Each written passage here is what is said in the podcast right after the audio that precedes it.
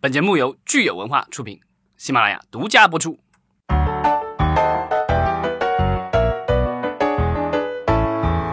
好，欢迎大家收听新一期的《影视观察》，我是老张。大家好，我是石溪。对，然后大米今天缺席一天。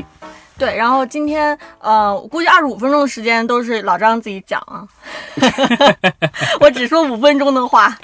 好吧，那我们今天先说什么呢？啊，先回答一个热心听众的疑问。对我们上一期其实聊了迪士尼发布的一个超长的片单，然后有我们的热心听众小梅，他就指出说我们似乎是没有讲到《蜘蛛侠：英雄远征》。对，这部电影七月份也要在国内上映啊，六月底吧，好像是美美国好像是七月上，然后我们是六月底上，比北美早几天。其实我自己一直是也是对于蜘蛛侠和漫威和迪士尼的这个关系哈，也是挺稀里糊涂的，所以我们就请老张来解答一下，为什么我们在聊漫威、聊迪士尼的时候没没有提到蜘蛛侠系列。对，然后因为上一次其实是迪士尼发布它的片单，所以所有的宣布的片子其实都是迪士尼呃以及它收购的福斯要发行的电影。那蜘蛛侠之英雄远征为什么没出现呢？因为它的发行方并不是迪士尼。啊，虽然迪士尼拥有漫威，然后漫威拥有蜘蛛侠啊，但是在遥远的过去啊，包括就是当 Stanley 老爷爷还在漫威工作的时候，漫威其实很长一段时间都是一个很独立的一个小公司啊。当时缺钱，缺钱的一个办法就是说解决缺钱的一个办法就是卖 IP，对。然后他当时是把他自己的这个手上的各着大大小小的这些漫画 IP 卖给了不同的各种公司啊。当时索尼就是相中了蜘蛛侠。啊，当时其实漫威特别缺钱，所以呢，当时给索尼开了个条件，就说要不这样吧，两千五百万美元我全给你，所有 IP 都给你，对，太值了。对啊，什么？然后但是索尼想了想说，你这里面好像也就蜘蛛侠值钱，我就愿出一千万美元，你爱要不要？这么短视啊？对啊，所以就是只好索尼就是就是最后就是漫威收了那一千万美元，然后给了索尼他的这个。蜘蛛侠，然后那个索尼后来拍蜘蛛侠，在我我的这个大学时代，当时是有三部曲，那个是 Toby Maguire 主演的，啊，当时是 Sam Raimi 导演，啊，这个我挺喜欢的一个这个比较特殊的一个，其实最早是恐怖片起家的一个导演，他导了三部，然后呢，后来又重启，然后超凡蜘蛛侠，然后又拍了两部，啊，那其实一共之前拍了五部，但是。呃，不是很成功了，因为蜘蜘蛛侠的话，其实最早的两部特别成功，到第三部不行，然后重启的那两部其实也不是特别理想，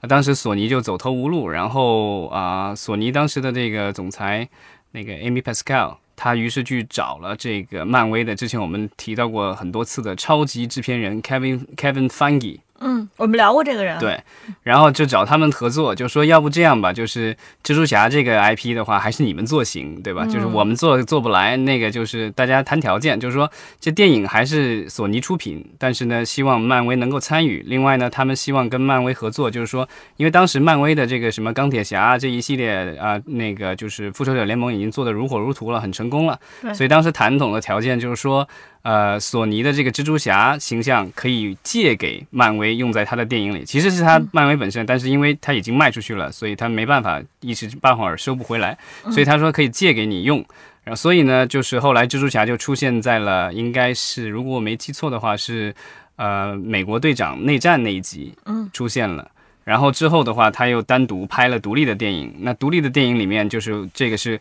呃，漫威回报他的时候了，就是让。钢铁侠出现在了呃小蜘蛛的这个独立电影里，那个蜘蛛侠 Homecoming 英雄回归。对，然后现在的这部这部蜘蛛侠的话，继续还是索尼出品。啊，但是我们在预告片里其实也可以看到，它其实里面还是有钢铁侠里的一些演员，是。对，当然这个如果大家还没有去看呃复仇者联盟四的话，我就不多做 剧透了。所以这就是为什么在迪士尼它发布的呃漫威的片单里面没有把《蜘蛛侠之英雄远征》放进去。对，因为这部电影的发行方是索尼。索尼虽然 IP 是属于漫威的。对，好，那我们说完了这个漫威，我们接下来呃来聊聊最近在我们国内上映的一部电影，是游戏改编的电影《皮卡丘》。我们与此同时呢，也会跟大家分享一下，就是我们对于游戏改编电影的看法，以及未来将会有哪些大家会在大屏幕上看到的由游戏 IP 改编的电影。对，主要可能还是呃好莱坞和咱们国内的一些，因为可能游戏改编成电影在日本其实比较盛行，因为他们那边动漫啊，然后呃游戏特别盛行，然后改了很多的动画片。呃，所以我们这次聊的话，可能以以呃好莱坞以及国呃中国这边的改编为主，然后另外的话，可能以真人电影为主。嗯，没错。那我们先来看看，就是正在电影院还在上映当中的这个《大侦探皮卡丘》哈。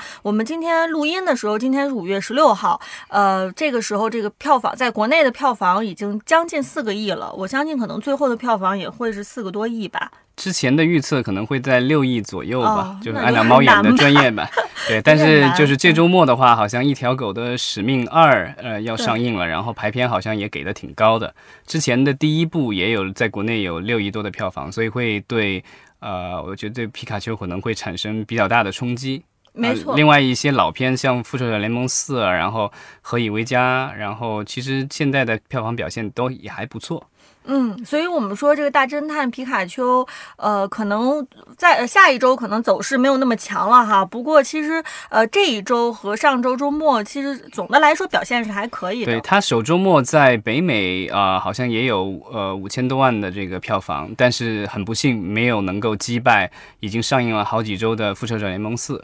对，那个《复仇者联盟四》，我我应该看到的数字是六六千多万，比它多个几百万美元，哦，所以是惜败了。然后，但是在嗯、在国内的话，它是成功的这个就是登顶了，成为了上一周末的票房冠军。但是我们说像呃大侦探皮卡丘它。这个票房成绩，如果单从一部院线电影来说，它这个票房成绩其实可能很难回回这个它的预算吧，回回成本吧。嗯，这部电影的话是真人加动画，然后特效其实也挺多的。嗯，我觉得它的成本肯定是至少是按照好莱坞的套路的话，至少是在上亿美元了，也是大制作。然后另外它的宣发可能也得上亿美元，所以这个怎么就是成本的话，怎么都在两亿美元以上了。哇，所以看起看起来，它现在这个票房成绩虽然说，呃，纵观所有的游戏改编电影，它这个票房成绩是还可以的，但是可能要要想回本儿也是有一定难度的。对，其实游戏改编电影一直都存在，然后从九十年代最早的一部马里奥的大电影开始，陆陆续续，其实至少在好莱坞的话，有几十部这样的就是游戏改编电影上映了。嗯那其中可能最长寿的，可能是国内观众也比较熟悉的，就是《生化危机》系列。啊、一共拍了六部，对吧？然后第六部在国内的上映的时候，就是票房过了十亿，最后的票房是十一亿多，嗯，对，这个应该是呃，在国内就是游戏改编电影的票房里面，算是排在我觉得应该是排在第二位吧。第一位是魔兽，对，第一位第一位是这个大家粉丝等了十年的魔兽啊，最后是十四亿多。然后再往后的话，还有一部破了十亿的，呃，是那个《狂暴巨兽》，是去年上映的啊、也是巨石强森主演的。巨石强森在国内的电影就是很多都卖到十亿以上，尤其是《速度与激情》系列，今年它也会有这个《速度与激情》的外传要上映。嗯，但是我们说狂暴巨兽其实可能好，它它的游戏属性没有那么强，对它好像很多人可能他不知道它改编的那个游游戏是好像是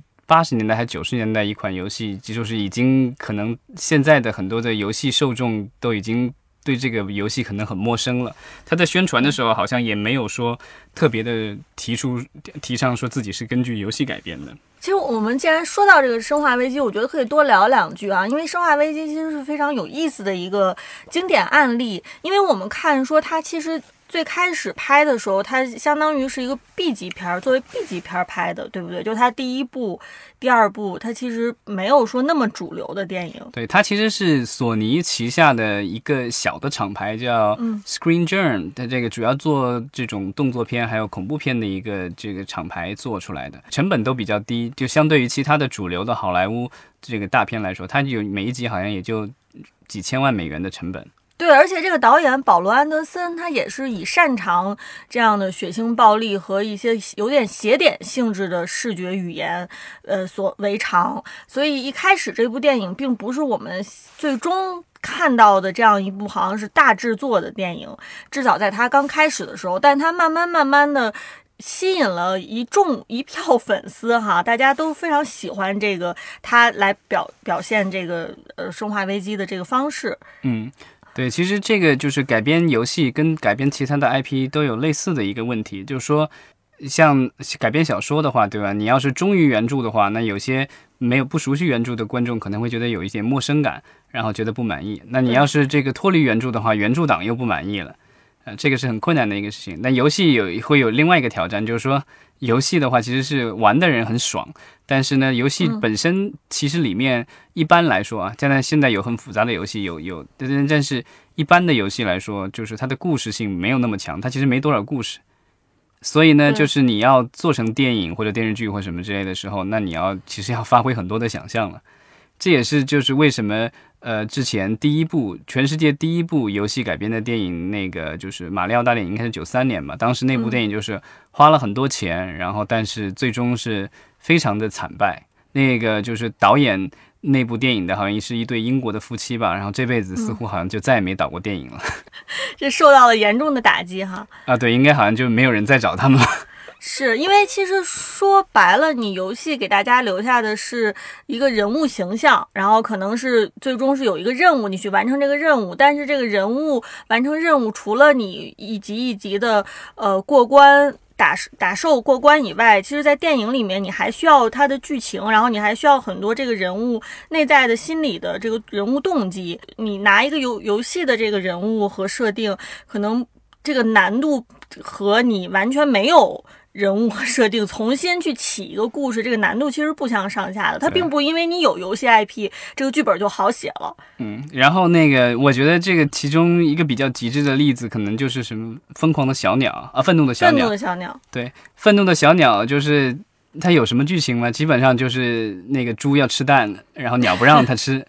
基本上就这样剧情，但这个因为这个 IP 大，因为有好几年，我如果我如果看到数据没有错的话，就是 IP 授权界的这个收入的排行榜，这个 Rovio 就是愤怒的小鸟的这个母公司，然后是应该是芬兰的公司吧，然后它都是这个 Rovio 的话，它是在授权的这个收入上面，呃，是在全球都是销售收入上是在全球排进前十的，嗯，前十里面其实。啊，好像我如果没记错，可能六个是迪士尼的旗下的这些，然后还有两个可能是日本的，然后唯一的一个可能就是这个愤怒的小鸟了。嗯，所以这个其实是一个很大的 IP，但是就是因为它没有故事，所以你要给它创造故事，其实难度还挺高的。然后最后啊，他们也是选择了做一部动画电影，在全球范围内上映，好像反响也还不错，在国内好像也有五亿多的票房，对吧？对，二零一六年它的票房是五点一二亿。对，这部电影应该是挣钱了，所以呢，就是告诉大家一个好消息，续集很快就要上了。嗯，而且是真的很快啊，就今年暑期档八月份就会上了。对，国内好像还没宣布定档吧，所以哦、对，八月是是它在北美的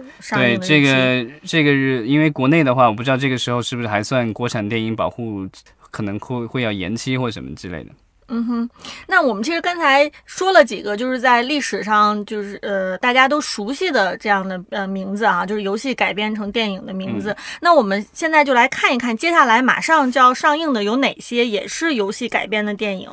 对，那个之前咱们其实在，呃聊那个 CinemaCon 的时候聊过一个片子《刺猬索尼克》。嗯，那个电影的话，其实也已经拍完了，然后预告片其实也放了，然后据说也是在网上被粉丝一片骂 啊。对，就是它是在今年的十一月份上映，我觉得国内的话很有可能可以做到同步。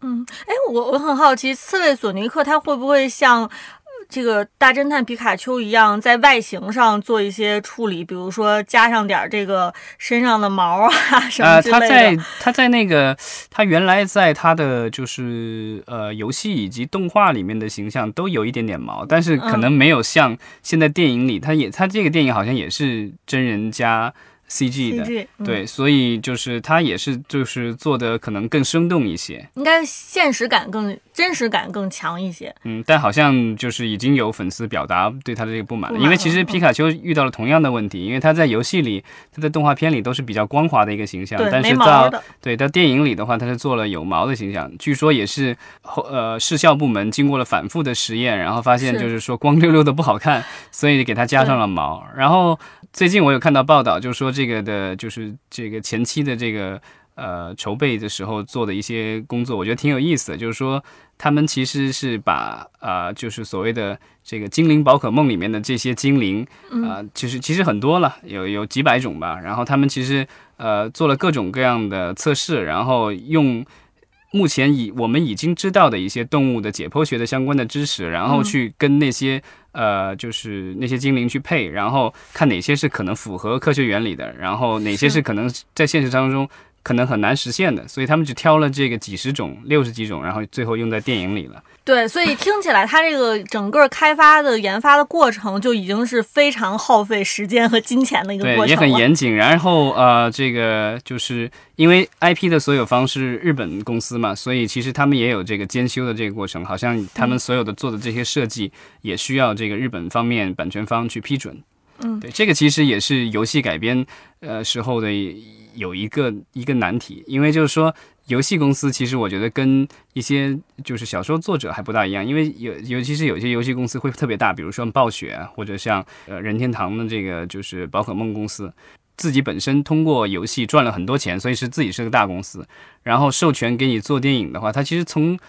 表面上来看的话，它从电影上不能直接获得多少利益，那但是它要保护它的品牌形象，所以它会比较多的去干涉这个创作。没错，他肯定是在这个电影创作过程当中，他要有很多的意见加入进来。可能有些意见是对这个 IP 和电影最终的结果是非常有帮助的，但是肯定也会当中有一些意见，可能会影响到一个正常的电影这个操作过程。对，咱们说完了索尼克，其实索尼克当年其实如果大家玩游戏的话，就知道。啊，索尼克是世嘉公司的产品。世嘉公司之所以把索尼克做出来，是因为它的死对头人任天堂公司做出了这个惊世骇俗的马里奥。嗯，那马里奥在这个欧美市场以及在日本是这个大杀四方了。然后当时任天堂的这个呃家用这个游戏机也是特别畅销。那世嘉公司为了能够竞争，然后生产出了自己的这个就是游戏机，当时就是。也推出了自己，其实就有一点点模仿马里奥，但跟马里奥又不一样了。但是这就速度快嘛，所以当时就是生产出了这个索尼克这个形象。那马里奥呢，作为这个他当年的最最大竞争对手，虽然就我们刚才也聊了，九十年代经过了一次滑铁卢，所以之后的话，其实它的版权方任天堂公司就一直非常之谨慎啊。后来好像我能看到的市面上呢，可能也就是。呃，有那个动画剧，还有动画电影，但是好像很久很久都没有做呃真人电影。对，嗯。然后，如果大家想看真人电影的话，你要失望了，因为短期内也不会有。但是呢，环球影业呢已经和任天堂公司达成了合作，所以他们要做一个就是马里奥的动画电影。嗯。但这部对，但这部动画电影好像目前档期不是很明确。嗯，而且标题也不是很明确，档期可能至少要到二零二二年以后了吧。原来的传言好像是二零二零年，但是好像现在网上有一些信息说可能到二零二二年或者什么，因为动画片的这个生产周期还是挺长的。但是，呃，一个好消息是说它的制作方还是很强大的。它其实这一次环球签下来是通过它的照明。照明娱乐，照明动画，对，然后这个是生产了小黄人的那家公司，所以我觉得由他们来做马里奥，我觉得还是大家还是比较放心的。对，吃了一颗定心丸。对，而且其实环球和呃马里奥有这样的合作，也多亏他在日本的主题公园，因为呃环球的在日本的这个就是大阪的环球影城，呃很快就会开这个跟任天堂众多 IP 有关的一片区域，那其中其实很大的一部分就是马里奥了。嗯。好，那我们说完马里奥之后，还有哪些是未来我们可以期待的游戏改编电影？对，然后刚才咱们聊过《生化危机》，然后《生化危机》的导演 Paul Anderson。保罗·安德森。对他的新片就是怪物猎人，Monster Hunt，Monster Hunter，对，跟我们的那个 捉妖记，捉妖记是 Monster Hunt，对，英文差不太多，对，差差一点点。对这部影片的话，之前其实新闻已经有报过，然后应该是保罗·安德森，呃，他他跟那个保罗·安德森不是一个导演，就导那个那个叫什么《狗之岛》那个。哦，对，两个导演，那个呃。呃，狗之岛的犬之岛的保罗安德森是一个很知名的对文文艺片导演，然后这个保罗安德森完全是另外一个极端哈，就是这种血腥暴力。对，但他有他有一个标志性的呃发明，就是他之前跟那个呃贝尔，就是之前的蝙蝠侠合作过一部电影叫《撕裂撕碎烈日》，还叫什么《Equilibrium》。那部电影里面，他发明了他自己非常有标志性的一个东西，叫做钢复，就是把这个枪战和功夫融合在一起。这个是它标志性的一个东西啊！如果大家没有看过那部片子，可以去找一找看那个片子。然后这个《Monster Hunter》里，我不知道会不会有类似。其实，在《生化危机》里，你就会看出端倪来了，就是女主角其实也就是导演的太太啊。嗯，这个在里面其实是各种拿着枪可以各种角度、各种姿势射击。对，很了不起哈。对，所以我们刚才其实说了，《生化危机》也也也可能会重启，然后他还在做这个《怪物猎人》，他好忙啊。啊，对啊，他就是属于现在基本上属于游戏电影专业户。嗯，然后另外的话就是，如果大家玩那个，就是呃，这个在呃原来是在 PC 上，然后现在的话就是在 Xbox，然后包括在手机上也能玩得到，就是《我的世界》。这个好像我前段时间看到过一个呃调查，是说在零零后还是什么的里面非常受欢迎。虽然我不怎么玩，对，当然当然我儿子很喜欢。然后这个游戏的话，呃，其实它整个的公司呃已经被微软给收购了，嗯，当然是这个 IP 本身的话，它反正也是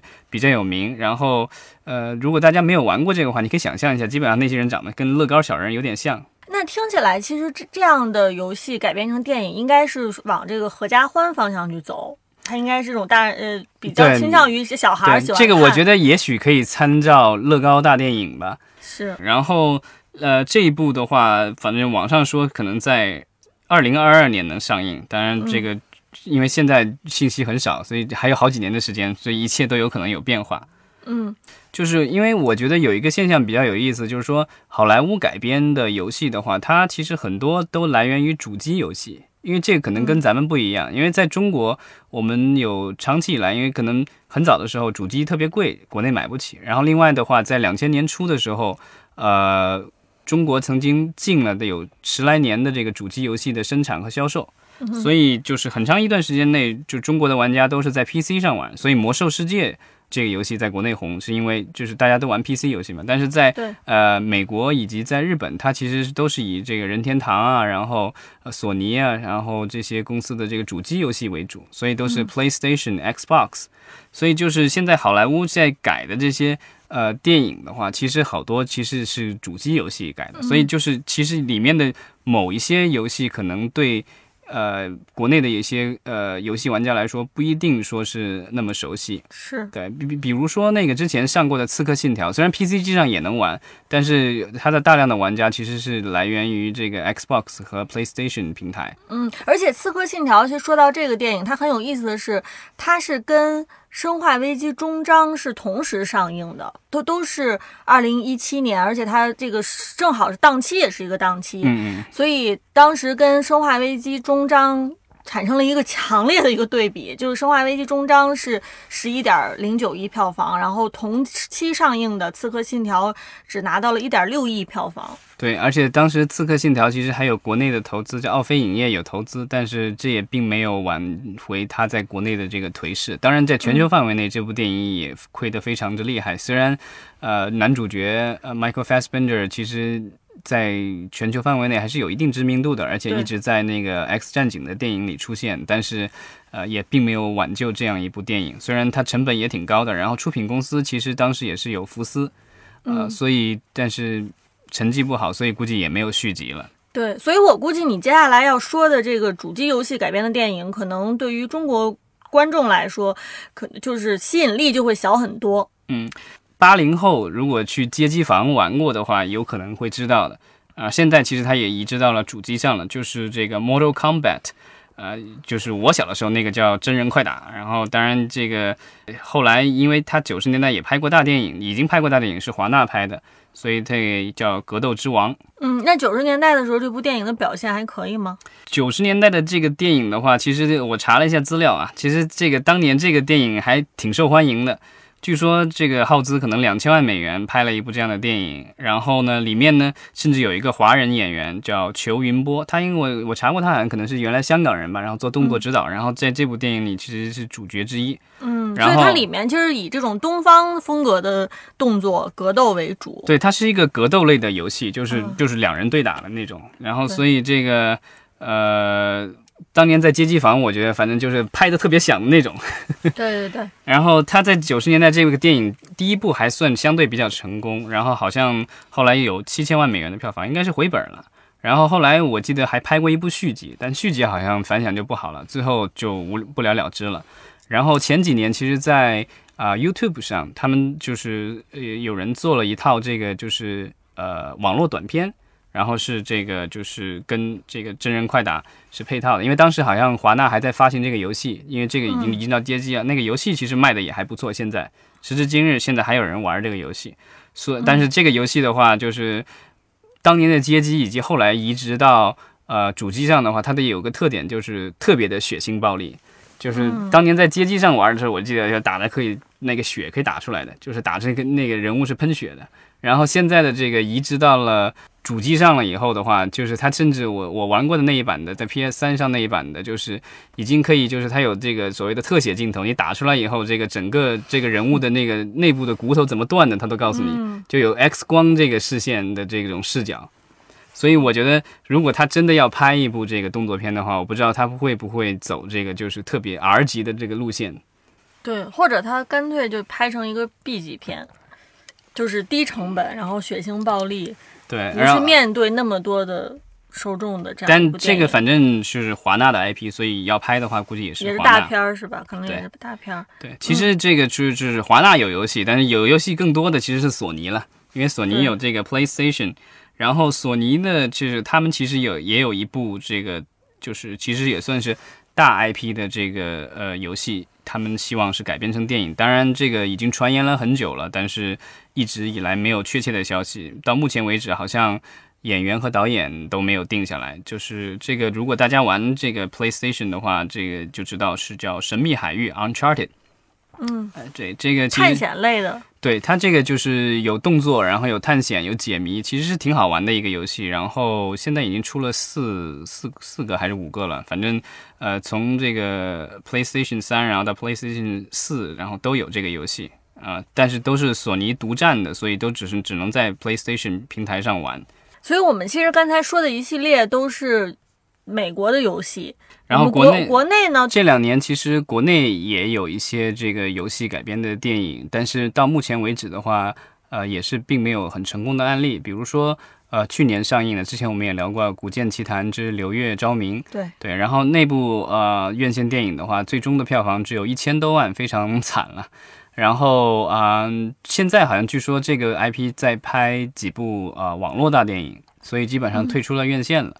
呃，剧可能之前上了那个第二部的剧，好像反响也不是特别好。除了我们刚才一上来说到的，呃，《古剑奇谭》《流月昭明》之外，还有哪些中国的游戏是有可能改编成电影的？已经改了的就是《阴阳师》，我们知道这个手游，然后网易的，然后网易影业这一次是跟功夫合作，就是陈国富的公司，导演是李蔚然。对，女主角好像。之前传言是周迅，但后来好像好像后来有所变化，所以现在这个电影还没有进行过大规模的宣传，所以我们也是要看这部电影什么时候能够上映。但据说应该是已经拍摄完成了，在后期当中。嗯，这个《阴阳师》前两年其实着实火了一阵，然后我记得当时我的朋友圈里面大家都在剖，但是好像后来呃《王者荣耀》兴起了以后，呃，它的这个。热情好像大家对他的热对热度就完全就下来了，但是电影当时就已经开始在筹备了。嗯，其实我觉得这是手游的问题，就是可能等你电影做出来，这个手游已经过气了。对，其实。你比如说那个王者荣耀也是，就前两年特别火的时候，然后当时好像腾讯也有也有想法，说是不是应该做电影或什么之类的。但是好像现在这个游戏热度慢慢也下来了，然后我不知道这个会不会还继续会做。当然，这个阴阳师是已经做了，所以这咱们可以说。另外还有一个其实是也是国内生产的电影，但是，嗯，它的这个游戏 IP 其实日本的，是《真三国无双》。啊，就如果大家喜欢玩这种热血动作类的游戏的话，呃，然后它的这个出品公司比较有意思，是叫中国三 D 数码娱乐有限公司啊。大家如果看过这个香港的呃这个三 D 的三级片的话，对这个公司肯定不会陌生。就之前拍那个拍那个什么三 D 玉蒲团，老张不陌生，我很陌生。对，然后这个这个公司比较有意思，对吧？然后他们呃投资了这一部《真三国无双》，然后、呃周显阳导演的，然后是他的太太杜志朗编剧的。对我们看到这《真真三国无双》，它的演员其实已经公布了哈，里面还是有很多很知名的演员的，包括韩庚、王凯、杨佑宁、刘嘉玲、古天乐、中老年，韩庚，哦，差不多。对啊中老中老年演员吧？当然，好像我看采访中说，这个故事的写的是三国，但是是属于三国的早期啊、呃然后也就是说，曹操可能他们也就三十岁左右，刘备可能三十岁不到什么之类的。然后，所以就是写的是英雄年轻时候的故事。嗯，青壮年的三国英雄。对，然后当然那个游戏如果大家玩过的话，里面特别夸张了，就是打了一会儿，一个这个攒攒够了那个气了以后，就可以这个发大招，然后那个大招都是惊天地泣鬼神的。我不知道这个到时候他拍出来的这个《真三国无双》的电影版是不是也是那种特效特别多，还是说是那种就是真人就打斗，就对是那打斗。是硬桥硬马的，还是那种像仙侠玄幻那种？好吧，我觉得，但是看现在演员配置，我觉得可能是仙侠魔幻比较多，可能真的这个打斗，嗯，可能比较少。对，这部电影其实已经好像也也也拍好了有一段时间了，然后后期也也挺长时间了，也不知道这个具体能什么时候能上映。就是这个网上传言说是二零一九年，但是目前并没有官宣是具体什么时候。好，还有一个就是这个已经是传言了好几年了，但是我觉得它出来的可能性已经越来越小了。嗯，这个其实也是游戏界的超级无敌大 IP—— 俄罗斯方块。对俄罗斯方块这个真的挺有意思的。我看到一张海报哈，是嗯那个巨大的俄罗斯方块从那个天空往地上掉，对，看上去就像灾难片儿。就是如果大家就是玩过这个游戏的话，就知道，就有些人管这个叫堆积木，对吧？嗯其实它就是堆积木。然后，但是为什么叫俄罗斯方块呢？因为当年发明这个游戏的人是前苏联的一个科学家，他在办公室里用电脑的时候无聊，然后就做了这样的一个游戏。后来呢，因为这个游戏特别受欢迎，然后同事们就传来传去。呃，当时还没有，当时还没有那个网络了，但是通过那个就是当时的磁盘传来传去，最后这个游戏传出了国，然后传到了海外，然后传到海外以后，当然虽然虽然这个就是那时候的这个人版权意识没那么强，但是在这个万恶的资本主义美国，大大家版权意识还是挺强的，所以当时的游戏公司要想要就是把这个东西出版。做成一个专业的游戏，所以他们还真去找了这个苏联人，然后问他们说这东西我需要你的授权去做这个游戏。所以苏联据说当时就成立了国家成立了一个委员会，专门做这个游戏的授权、Tetris 俄罗斯方块。啊，当时这个科学家就很惨了，因为他是属于国家公务人员，利用利用上班时间用电脑 做了一款游戏，所以他其实据说他一个子儿都没有分到，这个钱都进了苏联的国库。那前苏联解体了以后，这位科学家后来就移民，嗯、到了美国。然后呢，据说是遇到了一位好心的律师，然后这个律师帮他去争取权益，所以后来啊、他本人也是领到了这个就是游戏产生的一系列的这个收益一部分。嗯，另外的话，如果大家就是玩三消类游戏的话，就要感谢一下这位俄罗斯的科学家，因为他是开创了三消，他是三消类游戏的鼻祖。之后的那个就是叫，嗯，那个叫 Bejeweled。如果大家在电脑上，就是遥远的 PC 机年代，在电脑上玩过这款游戏的话，记得就是那个就是宝石的那个连连看，那个其实也是这个科学家后来在美国自己做出来的。嗯，所以很天才的一位科学家。然后这个历史，我觉得也的确很有意思。所以不知道这个电影如果拍出来的话，会是一个什么样的类型的电影？对啊，就是难道是这个世界各国然后竞争这个搭积木吗？好吧，然后我们其实就是给大家分享了一下我们得到的关于游戏会改编成电影的这样的一些片子的信息，然后大家可以给我们留言，看看哪一部电影是你期待的，或者说是你看过的已经呃出来的游戏改编电影，哪一部是你最喜欢的？对，然后你期待哪一部游戏被改编成电影，或者是我们聊过的这些，你最期待的是哪一部，也可以积极留言。嗯，没错。好，那我们这一期节目就先聊到这儿，好，谢谢。谢谢。